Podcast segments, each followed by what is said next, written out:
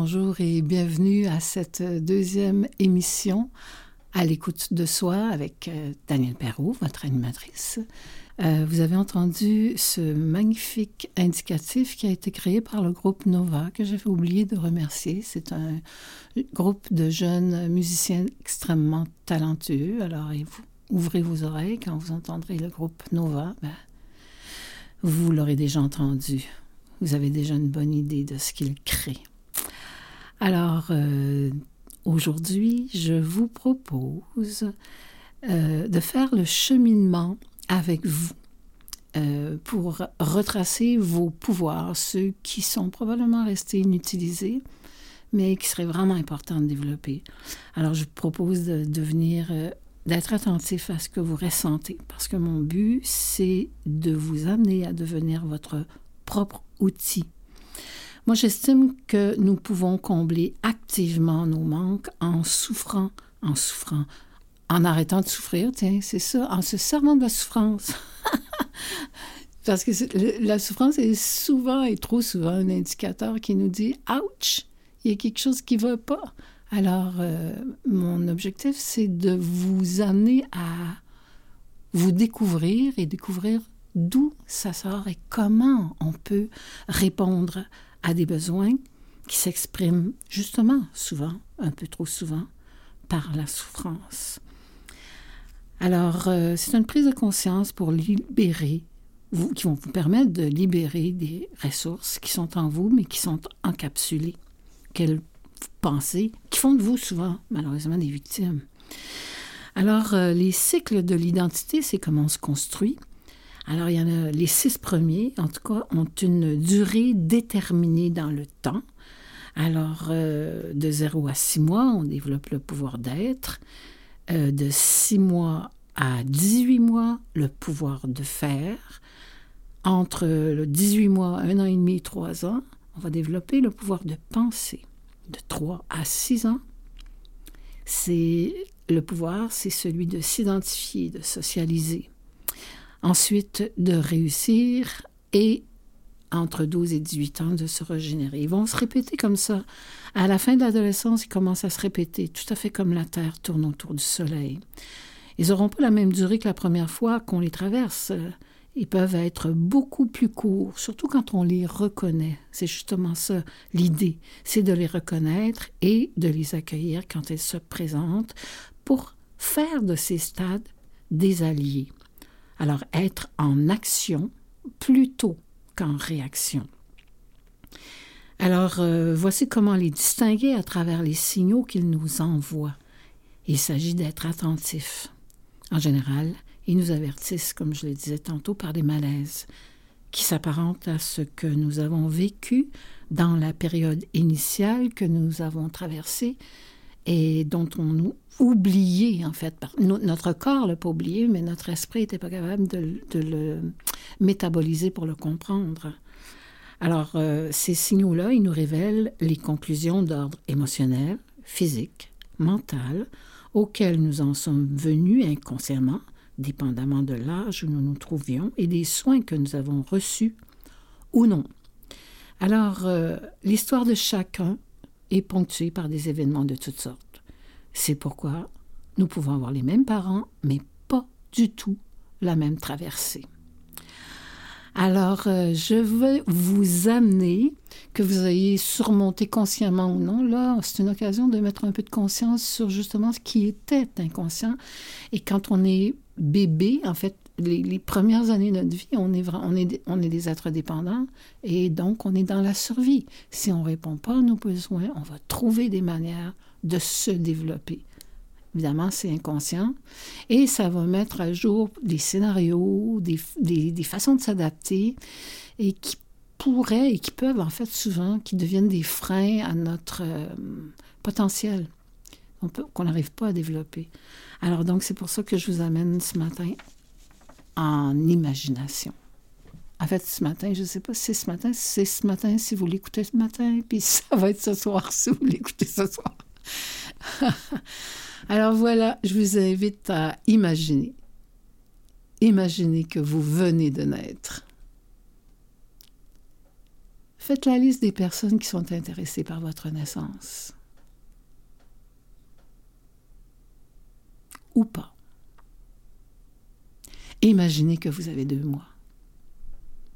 Vous ne pouvez ni marcher ni parler. Vous ne pouvez que pleurer.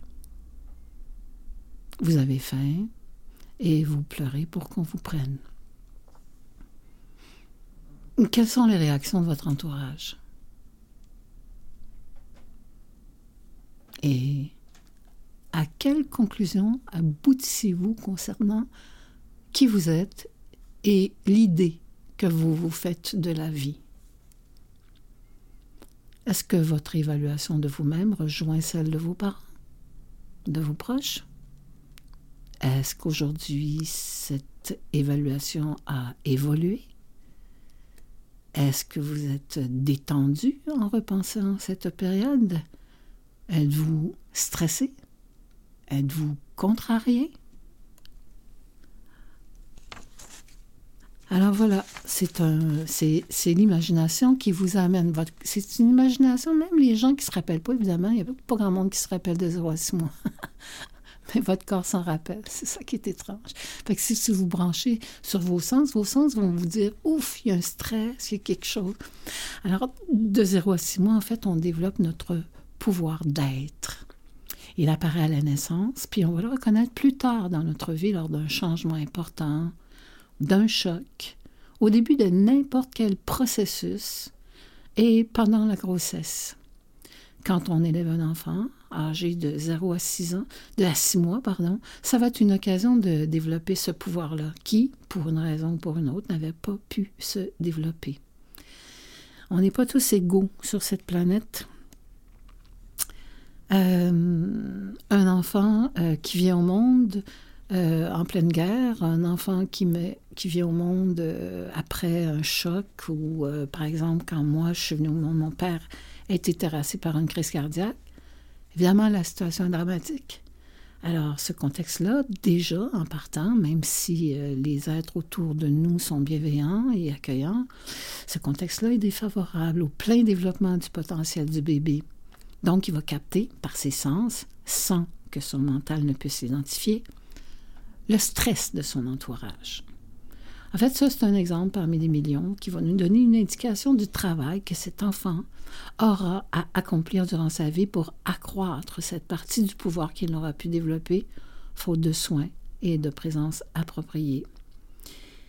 Il ne s'agit certainement pas de juger l'expérience, il s'agit tout simplement de l'observer et de la constater. À ce moment-là, on va savoir où mettre notre énergie pour sortir d'un stress duquel, il faut bien le dire, nous avons survécu puisque nous sommes encore là pour en témoigner. Alors là, il sera temps de devenir actif plutôt que de rester passif. Donc, quand est-ce que c'est pouvoir-là, en fait, ces, signaux-là, on en prend conscience. Moi, en tout cas, ce que je peux vous dire, c'est que dans ma pratique, j'ai vu énormément de gens euh, qui, étaient, qui avaient des burn-out. C'est très à la mode, des burn-out. On en entend parler depuis longtemps. Euh, c'est très actuel. Et il y a beaucoup de gens qui passent à travers. Ce que la médecine en dit, c'est que bref, tu as fait un burn-out, tu es en dépression, tu, vas être sujet à des dépressions toute ta vie. Pour moi, c'est totalement faux. C'est vrai, mais c'est complètement faux. Parce que quand on en est conscient, puis qu'on est conscient de la source du signal, ben évidemment, c'est plus un problème, c'est enfin une occasion de développer ce pouvoir-là qui est resté inutilisé. Alors pourquoi? Parce que quand on est en burn-out, ça veut dire qu'on est allé trop loin, on a dépassé la ligne, on est épuisé à tous les niveaux, physiques, émotionnels, euh, euh, le stress est intense. Ça fait probablement très, très longtemps qu'on l'ignore, qu'on ne l'écoute pas et qu'on ne peut pas y arriver. Alors, on se dit que c'est impossible. Euh, euh, il faut continuer. On s'est engagé. On doit continuer jusqu'à temps qu'on casse. Et puis, quand on casse, ben, qu'est-ce qu'on fait? Quand on casse, là, c'est bizarre à dire, mais c'est une occasion en or de reconnecter avec nos sens qu'on a mis de côté pour faire pour agir, pour produire. Euh, ils sont pas capables d'arrêter, ils sont pas capables d'être, juste d'être. Alors justement, comment on va retrouver avant d'être très malade, avant de, pour repérer nos signaux personnels, euh, comment on va reconnaître ce passage-là? Ben, nos sens, ben, imaginez-vous toujours qu'on a affaire à un bébé, un bébé naissant. Est-ce qu'il est capable d'attraper des choses? Il n'est absolument pas coordonné. Donc, ils vont, ils vont les tensions, ils vont être dans tout le corps. Vous savez, quand un, bébé bouge ou quand il fait peur, tout son corps saute. Bon, alors donc, c'est une tension qui est vraiment pas localisée dans un bras ou d'une main ou dans, le dos, c'est vraiment dans tout le corps au complet. Alors déjà, ça, c'est un signal. Des problèmes de peau, hein, problèmes de peau, psoriasis, des boutons, des furons, des abcès, de l'herpès. Et souvent, ces problèmes de peau-là, ils nous indiquent euh, que euh, il, nous parle, la peau crie parce que son besoin, c'est d'être touché, d'être caressé. Qu'est-ce qu'on fait avec un enfant? On le prend dans nos bras, on le soigne, on le berce, on le caresse. Mais quand on ne l'a pas été, eh bien, c'est souvent la peau qui reste pris avec ce besoin-là. C'est étrange, ça, parce qu'on parle d'acné, euh, de psoriasis, d'acné, euh, des problèmes de peau, finalement souvent, là, on peut remonter parce que des gens disent Mais moi, je fais de l'acné, mais j'ai eu des parents formidables, j'ai eu une belle. Cette période-là était absolument correcte. Donc, comment se fait que je fais ça? Ben, on peut remonter à plusieurs générations ou au moins une génération. Ça fait longtemps que je travaille avec des gens, alors je vais toujours aller vérifier quand, effectivement on ne trouve pas dans cette période-là euh, plus ou moins euh, euh, un manque ou une négligence ou une carence.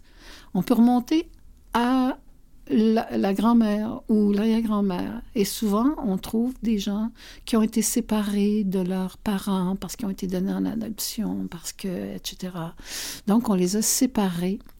Et l'enfant qui n'est que sens, ben, il naît, il le sent.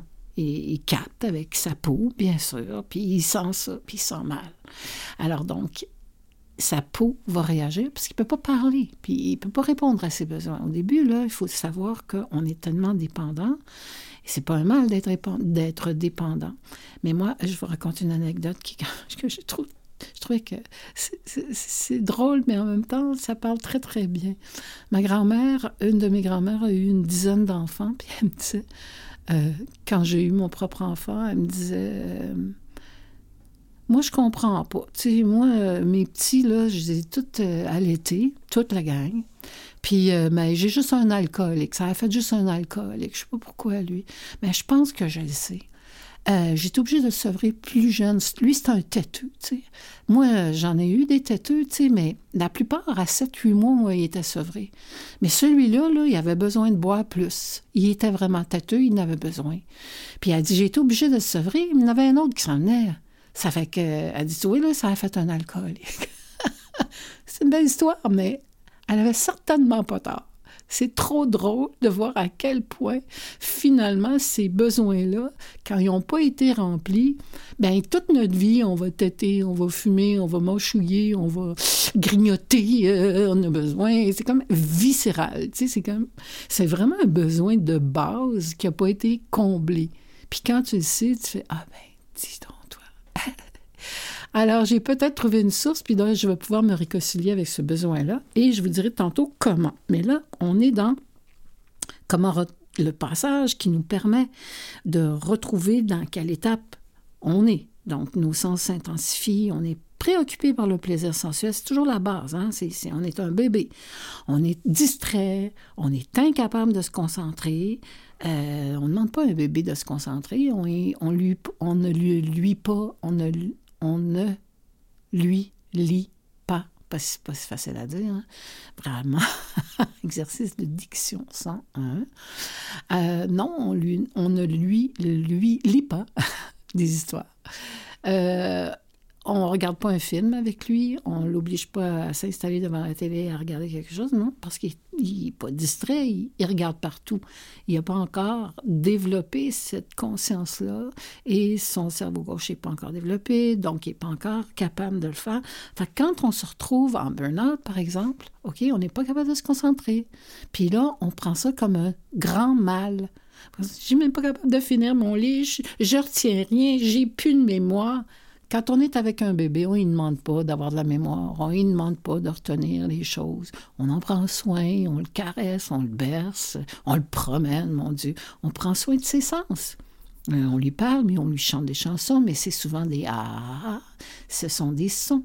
Ce ne sont pas des mots nécessairement peu, mais ces mots-là sont captés comme, comme des sons bienveillants qui rassurent, euh, qui calment les angoisses, les sensations, voilà.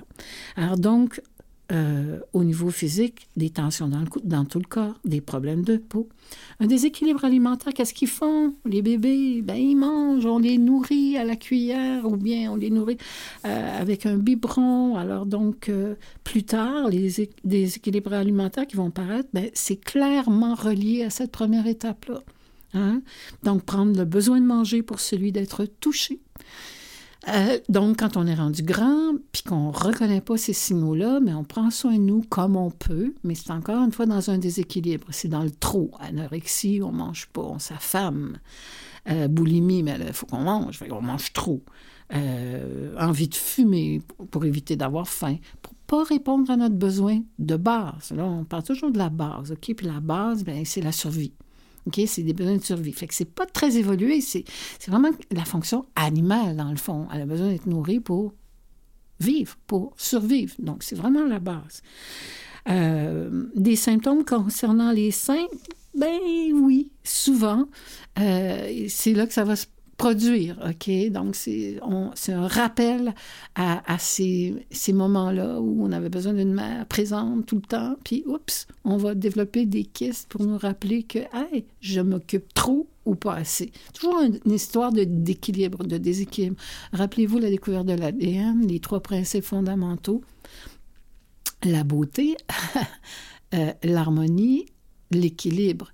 Alors, l'équilibre, c'est dans tout.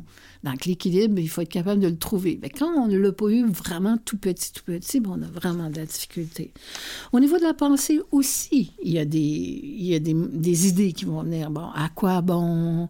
Ça donne rien. Je serai jamais à la hauteur. Je serai pas capable. Euh, si on a des idées dans la tête comme que quelqu'un nous répète sans cesse, ben, existe, non. Prends pas de place. Euh, arrête de ressentir ce que tu ressens. Tu te trompes, c'est pas ça, là, tu sais. Ah, toi, tu as toujours des besoins. Tu pas besoin, là. Voyons, on va être capable de s'arranger. Tu n'as pas besoin. Euh, peut-être qu'on va être tenté de développer euh, le pouvoir qui est resté inutilisé dans cette étape-là. une autre chose vraiment intéressante, je pense, je pense que je vous l'ai dit, moi je considère que la vie est un immense théâtre. Et nous sommes à la fois les comédiens, on joue des rôles, OK? À notre insu, on n'est pas conscient. Mais pour survivre, on, adopte des rôles, OK? Euh, et euh, bon, l'enfant qui est gentil, qui, est tranquille, euh, qui ne fait pas de bruit, qui ne prend pas de place, etc. Mais ça peut prendre, ben, tu sais, par exemple, l'obésité, ben, on pourrait dire que c'est un rôle. Est-ce que ça nous protège de je ne sais pas trop quoi, en fait, tu sais? Euh, l'anorexie, c'est la même chose, c'est la même dynamique, mais on s'affame plutôt que de se remplir trop. Euh, euh, l'obésité, c'est souvent relié à la colère. On était contraint à manger trop ou trop peu, fait qu'on va manger à l'excès, poussé par la colère, comme une sorte de petite vengeance très, très... tu sais, un animal, là, tu lui donnes pas à manger, là, puis là, tout à coup, tu en donnes, tu, tu, le prives, là, tu dis non, non, mange aux 4 heures, tu je t'en donne un petit peu, là, puis là, tu n'as assez, là. Mais tu réponds pas à son besoin s'il a faim ce journée-là, parce qu'on a des crises de croissance entre 0 et 6 mois. qui permet, par exemple, alors l'enfant tête plus. Tu dis, mais voyons, il arrête pas de têter, il, est vraiment fatigant, il tête tout le temps, j'arriverai jamais à bout. Mais il faut qu'il tête pour que la mère puisse produire plus de lait. Mais tu sais, c'est vraiment basique, là. Mais nous, on met des concepts là-dessus, puis l'enfant les capte, puis on le prive, puis il se sent privé, puis il comprend pas, donc il se sent mal aimé. C'est inconscient. Là, j'en parle pour que cela devienne conscient, puis qu'on puisse dire, ben, gardons ça. C'est probablement ça qui m'est arrivé, parce que moi, j'arrive pas à me faire manger comme du monde. Euh, pour les autres, ça va, mais alors, donc, c'est des scénarios. Par exemple, devenir indispensable. Quand on a décodé qu'on n'avait pas le droit d'exister, ben, on va être parfait. Puis il faut être meilleur que tous pour être reconnu comme égal. Fait qu'on en fait beaucoup, beaucoup, beaucoup, puis personne ne reconnaît jamais. ça devient normal. C'est notre fonction. On est devenu indispensable. Non, on n'a même pas besoin de demander, on le fait. OK. Et puis, on accepte que les autres soient dépendants de nous, par exemple. Parce que nous, on garde nous, nous, nous, on a notre rôle. On est indispensable. Ils ont besoin de nous. Voyez-vous la, contraction entre le besoin qui est à nous puis celui qu'on remplit inconsciemment, mais toujours avec un petit fond de, frustration. Là, on le fait, mais on n'est pas reconnu. On n'est pas. On est, j'ai bien dit E-E-S-T, on n'est pas, on n'est pas, sauf si on fait quelque chose. C'est, Alors, on, on outrepasse notre besoin. On peut aussi développer un autre scénario à l'inverse on est dépendant. Ce jeu-là, il relie à des expériences précoces qui nous ont donné l'impression d'être à deux doigts de la mort. Alors on décide qu'on ne peut pas faire confiance aux autres, fait qu'on reste faible, démuni, incapable d'assumer. Puis là, ben, on a besoin de l'aide des autres, fait qu'on se place tout le temps dans des situations impossibles, même capables de nous détruire. On revient toujours à la survie de base. Alors donc, puis on se dit, mais écoute, elle a tout le temps besoin... Ah, fait qu'on critique.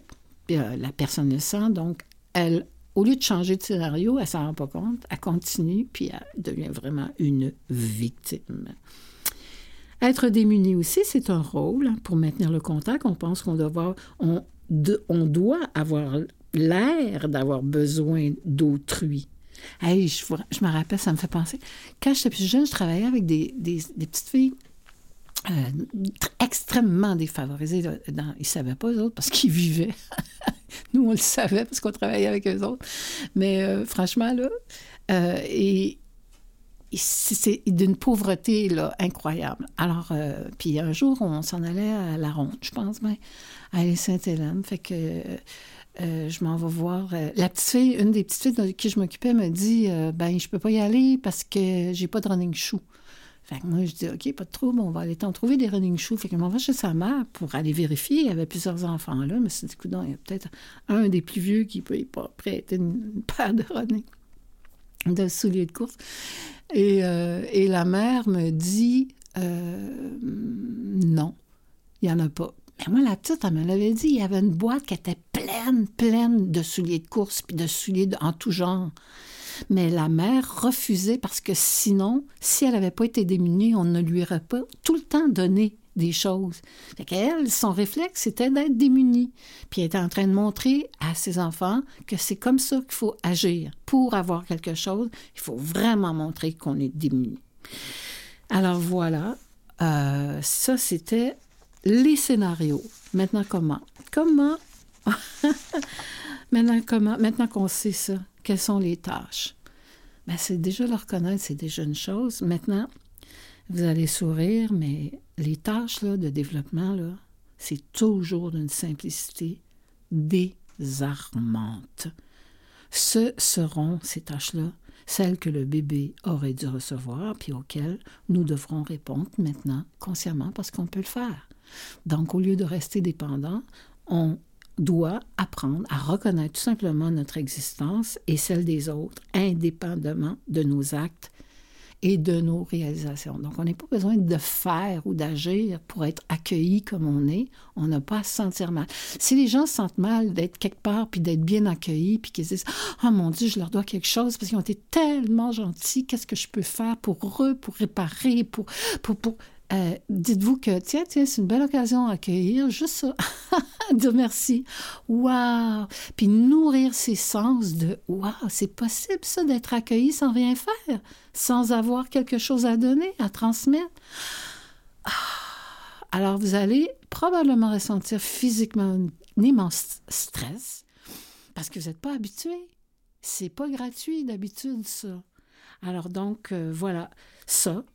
Laissez les autres prendre soin de nous, nous traiter avec égard, nous alimenter, euh, créer avec autrui des liens émotionnels basés sur la confiance, parce que si on l'avait perdu, ce serait vraiment intéressant de pouvoir commencer à explorer avec quelqu'un, une personne. Ah, j'ai confiance en toi, je suis bien avec toi, je me sens bien avec toi, c'est merveilleux. C'est déjà le début de ce pouvoir-là là, qui va s'installer, puis qu'on va laisser se répandre à l'intérieur de notre corps, de notre esprit, de notre âme, la nourrir, pour ensuite faire, constater ah, qu'on se sent bien quand on a juste le droit d'être.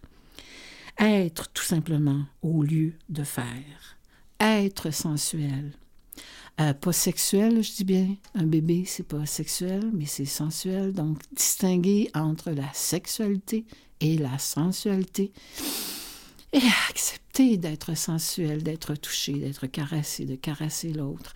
Alors, c'est vraiment. Euh, c'est assez simple, mais mettons là, que vous voulez développer votre pouvoir, ben, invitez des gens chez vous puis en même temps, faites semblant que c'est vous qui êtes invité. Quand vous êtes invité.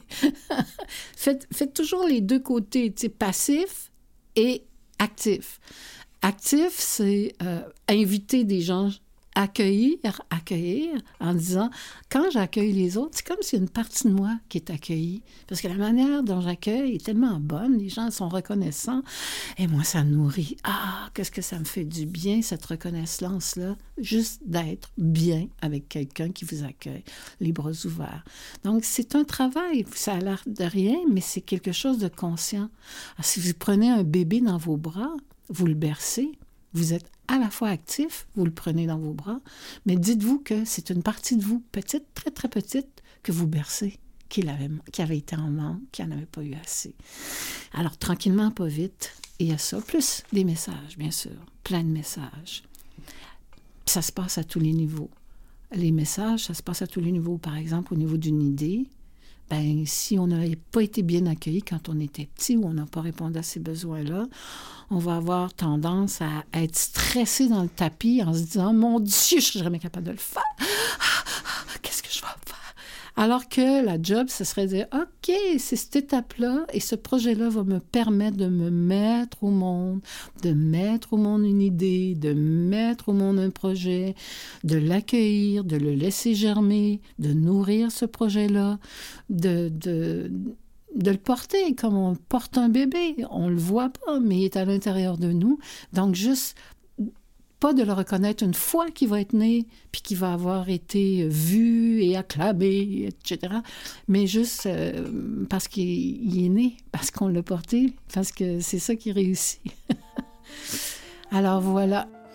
Alors nous allons faire une courte pause et puis on revient tout de suite après.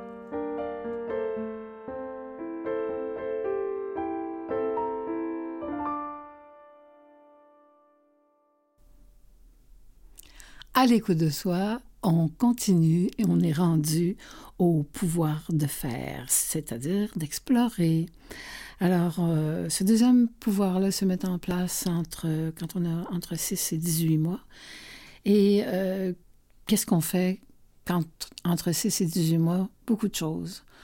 On, on est capable de s'asseoir, après ça, on se met debout. Euh, mais avant ça, on rampe. Après ça, on, se met à quatre pattes, on se met debout, on commence à marcher. Puis parfois, euh, on se met à courir. C'est, se passe beaucoup de choses dans ça là Puis aussi, on met tout, tout ce qu'on a, ce qu'on voit à notre bouche. Alors donc, je vous invite à vous rappeler de ce moment-là. Et là, vous allez imaginer que vous êtes un tout petit enfant, assez grand pour ramper, mais pas pour être maître de son comportement. À six mois, là, c'est pas vieux. 18 mois non plus. Du point de vue du développement, votre tâche consiste à découvrir le monde, votre environnement et vos sens. Vous avez besoin de tout goûter, de tout mettre à la bouche, de toucher tout ce que vous voyez. Vous êtes très actif à faire ce que font les petits-enfants. Quelles sont les réactions de votre entourage? Est-ce qu'il y a eu des événements marquants à cette période de votre vie?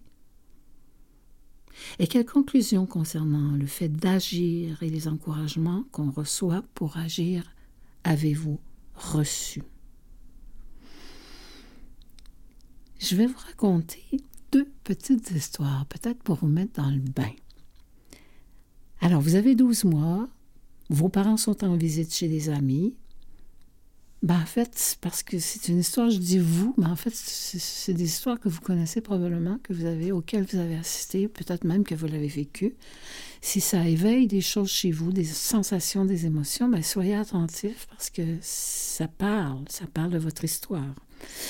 Et, euh, et vous pourrez donc être capable d'agir sur cette histoire-là. Vous ne serez pas victime euh, plus longtemps, finalement. Vous serez capable de, faire bouger les choses. Alors donc, on parle d'un petit enfant de 12 mois et euh, qui s'en vont avec ses parents voir des amis à eux. Et dès que ce petit-là touche à quelque chose, on vous l'interdit. On s'excuse auprès des autres en plus de votre comportement, puis on vous enlève l'objet. On vous surveille, vous vous sentez surveillé, c'est sûr et certain. Voilà. Qu'est-ce que vous allez conclure de cette expérience en grandissant? Hmm. Je vous laisse deviner. Je vous raconte une autre petite histoire vraie aussi. C'est un petit trotteur de 15 mois qui accompagne ses parents dans un aéroport international. Puis c'est la première fois qu'il y met les pieds. Il n'a pas assez de yeux pour tout voir. Il observe, collé sur sa maman, les gens de toutes les couleurs circuler autour de lui. Il est curieux. Il fait quelques pas et revient vite dans le giron de sa mère et repart, et va un peu plus loin, et agrandit son territoire, puis revient à son point de départ. Sa mère l'accueille à chaque fois. Il devient pas plus, un peu plus enhardi, il s'éloigne de plus en plus. Il retourne sur ses pas et, fatigué, il dépose sa tête sur les genoux de sa maman qui met sa main sur sa tête penchée. Et que voit-il? Il voit la table où ses parents sont installés à deux mètres de lui. Il relève la tête et il aperçoit le visage d'une dame qu'il ne connaît pas. Mais elle lui sourit. Elle et sa mère ont vu le manège du petit et, loin de s'en inquiéter, ces deux femmes sourient tendrement mais sans dire un mot. Alors le petit change de cuisse et retourne sur celle de sa maman. Alors, entre les deux histoires, qu'est-ce que vont conclure ces deux enfants en grandissant? Ben, le premier, que le monde extérieur représente un danger. Et le deuxième, ben, qu'il est bon d'explorer tout en veillant à sa sécurité. Parce que c'est ce que ce petit-là faisait. Il veillait à sa sécurité. Il s'est juste trompé de table. Heureusement, il est accueilli par une maman bienveillante. Le petit s'en était pas rendu compte. Alors voilà, donc deux expériences pour vous parler de, de cette période-là où vos tâches, c'est d'explorer votre environnement. Et à cet âge-là, les enfants, ils mettent une, pomme dans leur bouche.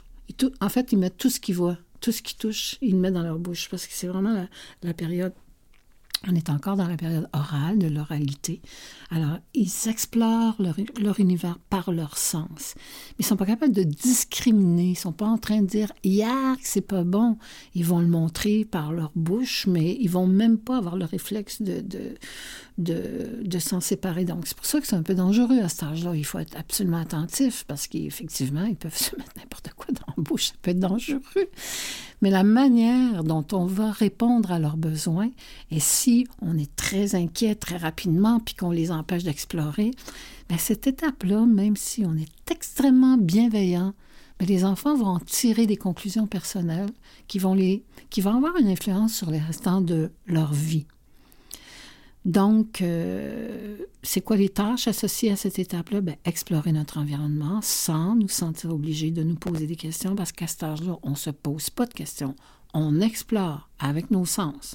On n'est pas en train de, choisir, on n'est pas en train de, décider. On n'est pas rendu à cet âge-là. Notre cortex n'est pas assez développé pour qu'on le fasse. Donc, on est vraiment dans, dans cette étape-là.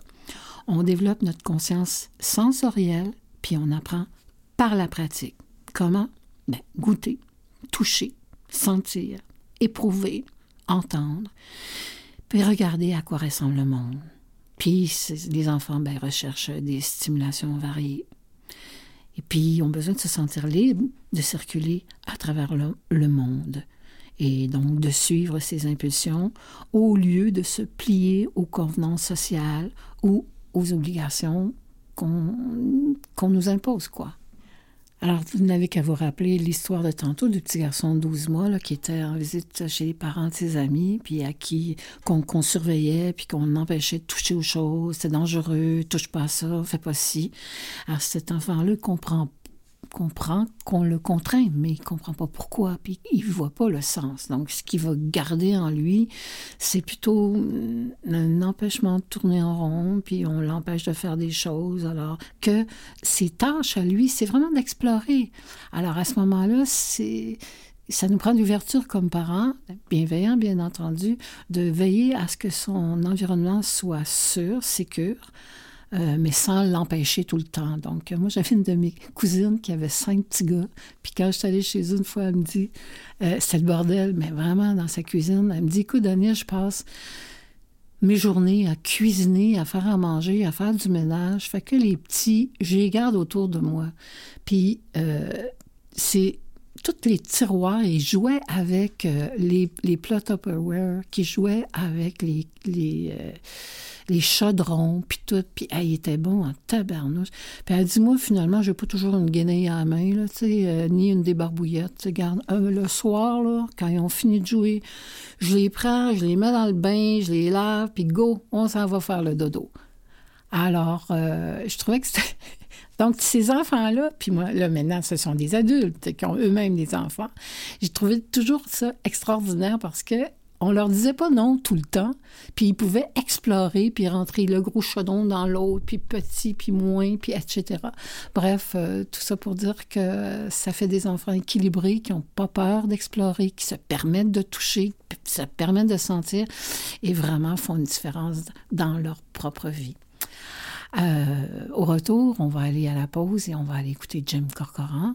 Puis au retour, ben, je vais vous parler justement des problèmes, comment on peut les repérer, ces problèmes-là, physiques au niveau des idées et les scénarios aussi qu'on développe. Euh, je vous parlais tantôt qu'on était des comédiens. Eh ben oui, toute notre vie, jusqu'à en être conscient.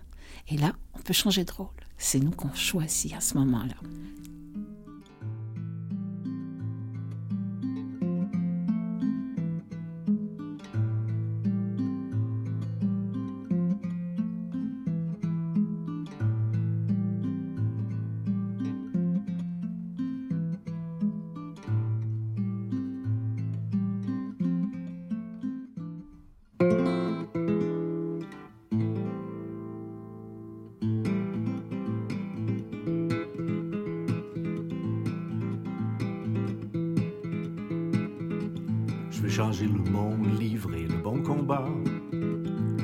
Changer le monde, changer d'allure et de coiffeur. Je vais me taire si je veux me taire. Crier si ça me plaît, je vais changer le monde, choisir moi-même mes armes.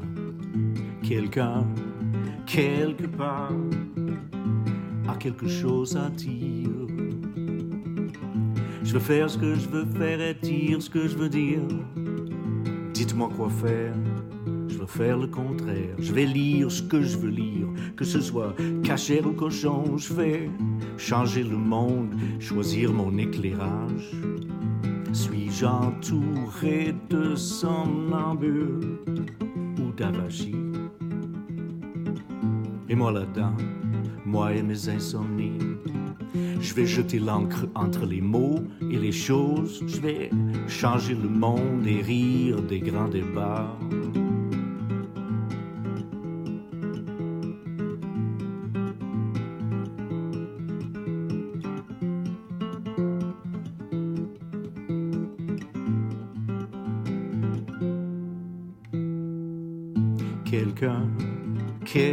A quelque chose à dire.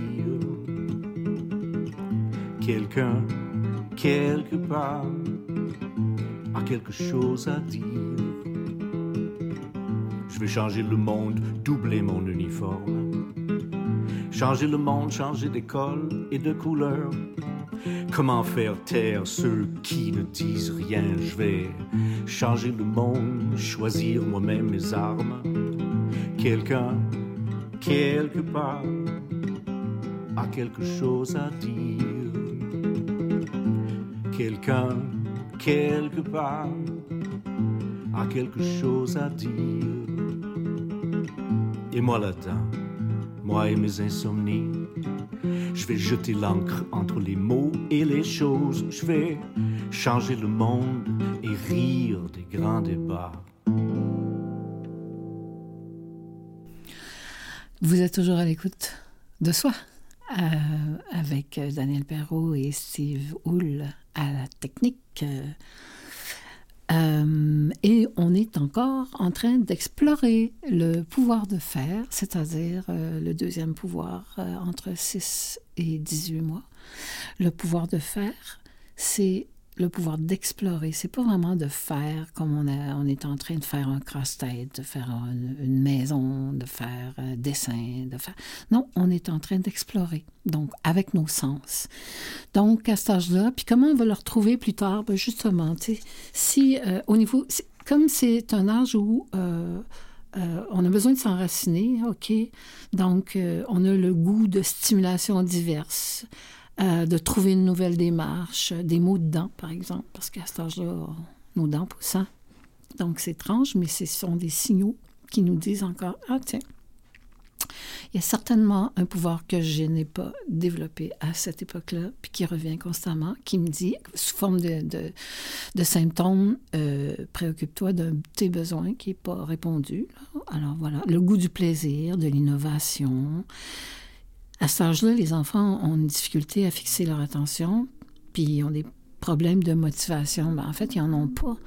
Mais plus tard, on va, avoir l'impression qu'on n'est pas motivé pour rien, qu'on a des difficultés à fixer notre attention, puis on va voir ça comme des problèmes. Moi, je vous propose de regarder ça plutôt comme des,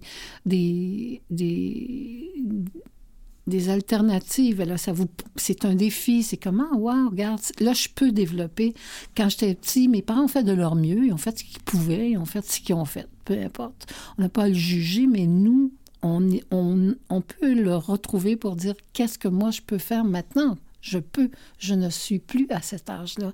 Alors, au lieu de se voir tout le temps comme quelqu'un de malade, quelqu'un qui a un problème, puis qui n'est pas capable, puis c'est la faute des autres, euh, peut-être voir ça comme une opportunité plutôt.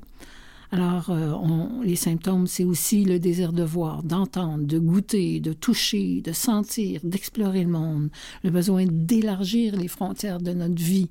Ah, c'est un besoin qui est vraiment fondamental, qui va nous amener à, choisir après. Mais pour l'instant, c'est pas ça. Fait que si on nous dit, ben là, fallait, t'es capable, ben fallait, t'es capable, c'est drôle, facile à dire, mais je suis pas capable. Qu'est-ce qui me retient? Mais c'est ça l'intérêt, c'est de dire, OK, c'est cette période-là qui a besoin de moi, qui a besoin de mon aide, alors qu'effectivement, maintenant, je suis capable de marcher, je suis capable de, bouger. Donc, je vais accepter de sortir de cet état-là, mais sans choisir, sans nécessairement décider. Donc souvent, euh, on va dire aux gens, ben je suis pas capable. Ah, c'est ça qui va, qui va nous arriver. Ben non, je suis pas capable, je peux pas. Euh.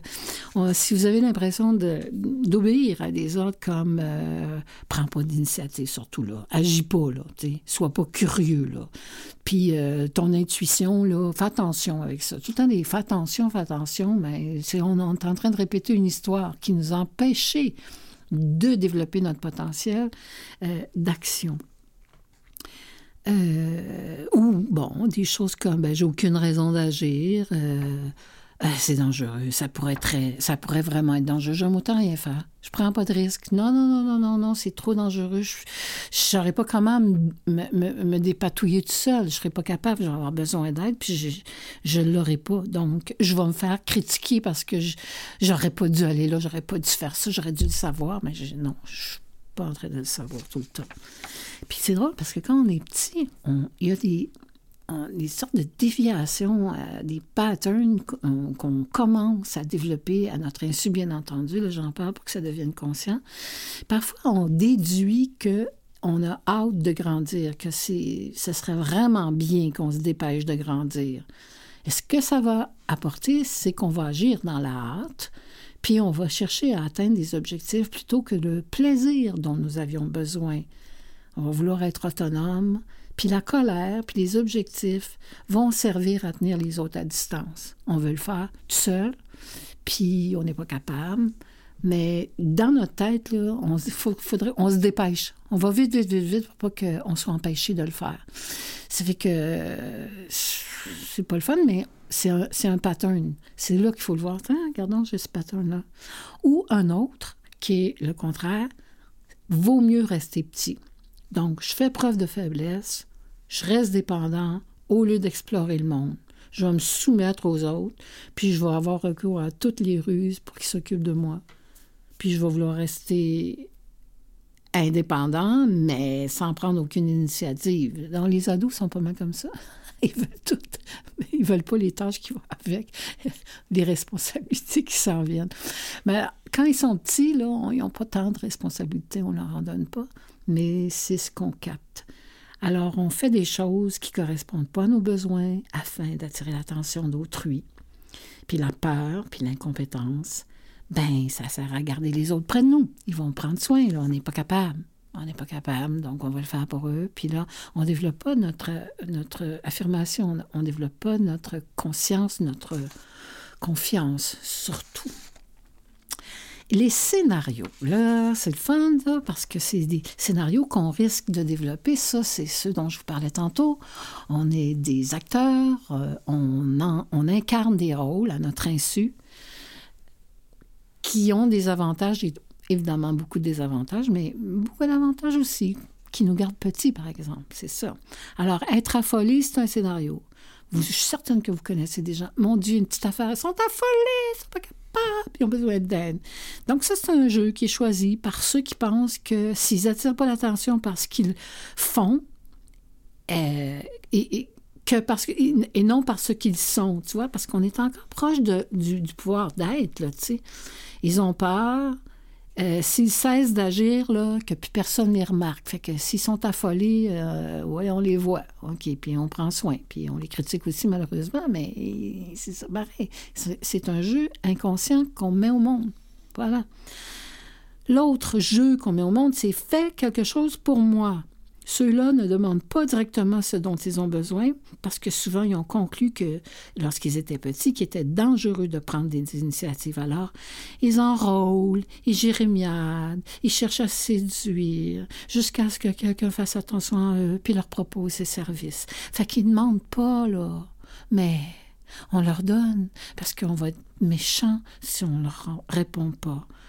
Alors, euh, c'est ça. Puis, il, y a toujours un enjeu. Là. Tu sais, t'es pas fin avec moi, tu m'aimes pas, tu me donnes pas ce que j'ai besoin, tu aurais dû le savoir, j'aurais pas dû te le demander. Vous, vous connaissez plein de monde qui font ça, peut-être que vous le faites vous aussi. Dites-vous que c'est un rôle. c'est un rôle qui sert à quelque chose, mais c'est pas très évolutif. Peut-être que quand on le sait, on fait ah, tiens, je vais m'en servir pour évoluer, pour sortir de ça, de cet état-là, puis je vais aller explorer.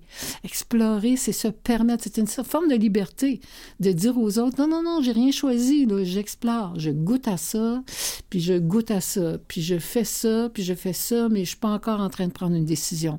Parce que les gens, ça les insécurise, les gens qui sont en train d'explorer. Et ils veulent qu'on choisisse, ils veulent qu'on décide, ils veulent qu'on qu'ils veulent nous étiqueter. Dans le fond, ça, ça sécurise les gens. Ah, fais ça. Ah, fiou. Alors, euh, bref, l'autre, le théâtral, ça aussi, c'est un jeu. C'est celui qui a besoin qu'on lui prodigue le maximum d'encouragement pendant qu'il s'aventure dans des situations nouvelles. Du fait, dû au fait que bébé il a souffert de la part de son entourage d'un manque d'attention puis de protection quand il avait envie d'explorer. Alors, Eddie éprouvait un sentiment avec autant d'intensité que s'il était sur le point d'accoucher. Alors, je suis sûre que vous connaissez des gens qui sont théâtraux. qui sont beaucoup. Les gens de théâtre, ils sont souvent très, très insécures, justement, tout le temps parce qu'ils jouent un rôle qui n'est pas eux. Mais en même temps, ils attirent beaucoup l'attention, puis on les remercie, puis on les encourage, puis on les trouve bons.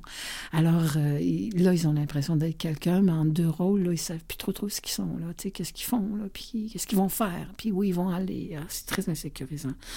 Un autre jeu, c'est moi aussi, moi aussi, moi aussi. Ça, c'est le jeu de tous ceux qui sont incapables de faire quoi que ce soit tout seul et attendre que quelqu'un s'exprime pour s'écrier Moi aussi.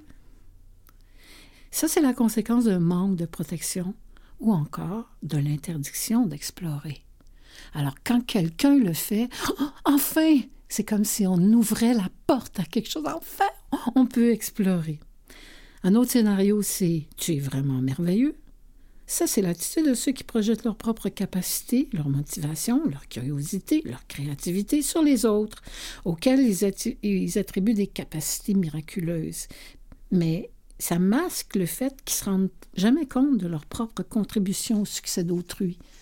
Il a mieux encourager les autres que, de faire une demande ou d'exprimer un besoin, de se mettre au monde par une une spécificité quelconque. Et le dernier, c'est le chevalier servant. Ça, c'est ceux qui préfèrent plaire à leurs parents plutôt que satisfaire leurs besoins d'exploration. Ils essaient de garder les autres tout près d'eux pour combattre l'anxiété qui est née du sauvage. Fait c'est intéressant, n'est-ce pas? C'est tous des rôles. Donc, comment on fait pour... Ben déjà, le reconnaître, c'est énorme. Ensuite, euh, on peut faire des exercices pour développer le pouvoir de faire. Alors, c'est se donner des droits, c'est se donner des permissions, c'est demander la permission. C'est en fait de dire j'explore, n'attends rien de moi autre que je suis en exploration, se permettre d'explorer. Ça, ça veut dire qu'on n'est pas en train de réussir, on n'est pas en train de, de, de, décider de quelque chose, on est en train d'explorer de, et c'est un grand, grand plaisir d'avoir la permission d'explorer parce qu'on n'est pas obligé de choisir, on n'est pas obligé de se brancher, on peut juste s'amuser à dire Ah, j'ai goûté à ça aujourd'hui, ouais, j'en veux pas. Ah oui, juste. Tu sais, les gens qui sont en burn-out, là, quand on commence à avoir le goût d'explorer, moi je dis Yeah, bon signe. je suis capable d'aller dehors ou sa galerie, fantastique. Tu es déjà capable d'aller sa galerie, c'est déjà bon. Alors que autres se disent Mais oui, je suis même pas capable d'aller trois rues plus loin. Ben non, t'es pas rendu là, mais imagine-toi donc que c'est déjà extraordinaire ce que tu fais. Donc, profite-en, ça veut dire que tu commences à aller beaucoup mieux. Mais t'es pas prête à choisir, t'es pas prête à retourner au travail. Ton énergie, il faut qu'elle soit remontée, mais profite-en pour développer ton potentiel qui était resté Vous étiez à l'écoute de soi. Je remercie le groupe Nova pour l'indicatif musical de l'émission.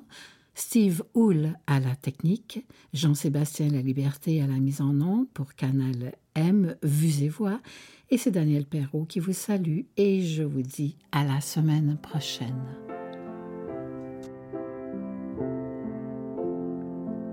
Maman, papa, dites-moi comment ça va depuis l'an dernier à Noël que je n'ai plus de vos nouvelles.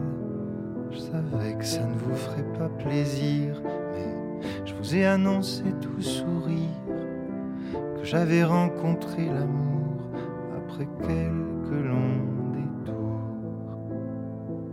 J'ai vite compris que vous étiez surpris, voire même presque choqué par cette belle annonce heureuse. J'espérais ma joie contagieuse. Vous qui disiez fièrement m'aimer, pourquoi soudain tout a changé? Je reste le même qu'avant, mais vous qui êtes-vous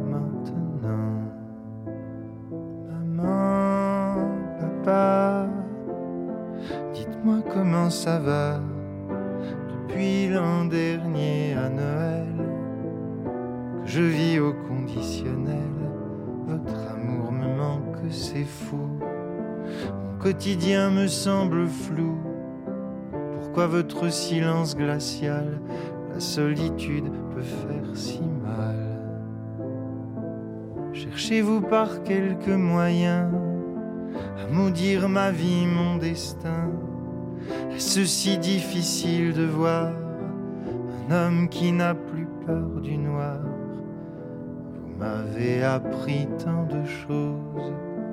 Les rôles s'inversent et nous opposent. À mon tour d'être professeur, on ne choisit pas où va son cœur.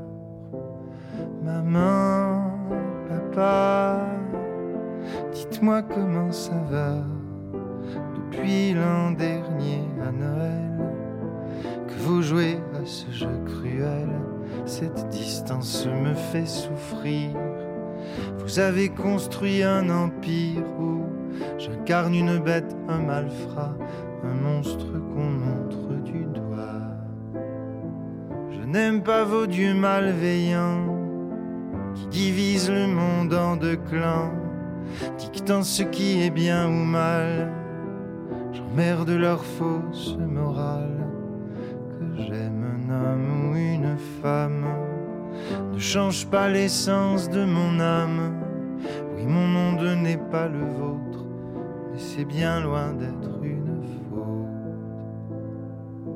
Maman, papa, dites-moi comment ça va depuis l'an dernier à Noël, que j'attends un signe, un appel, mon cœur se meurt de vous revoir. Je vous le redis ce soir, l'amour est le plus beau trésor, et ceux qui aiment n'auront jamais tort. L'amour est le plus beau trésor, et ceux qui aiment n'auront jamais tort.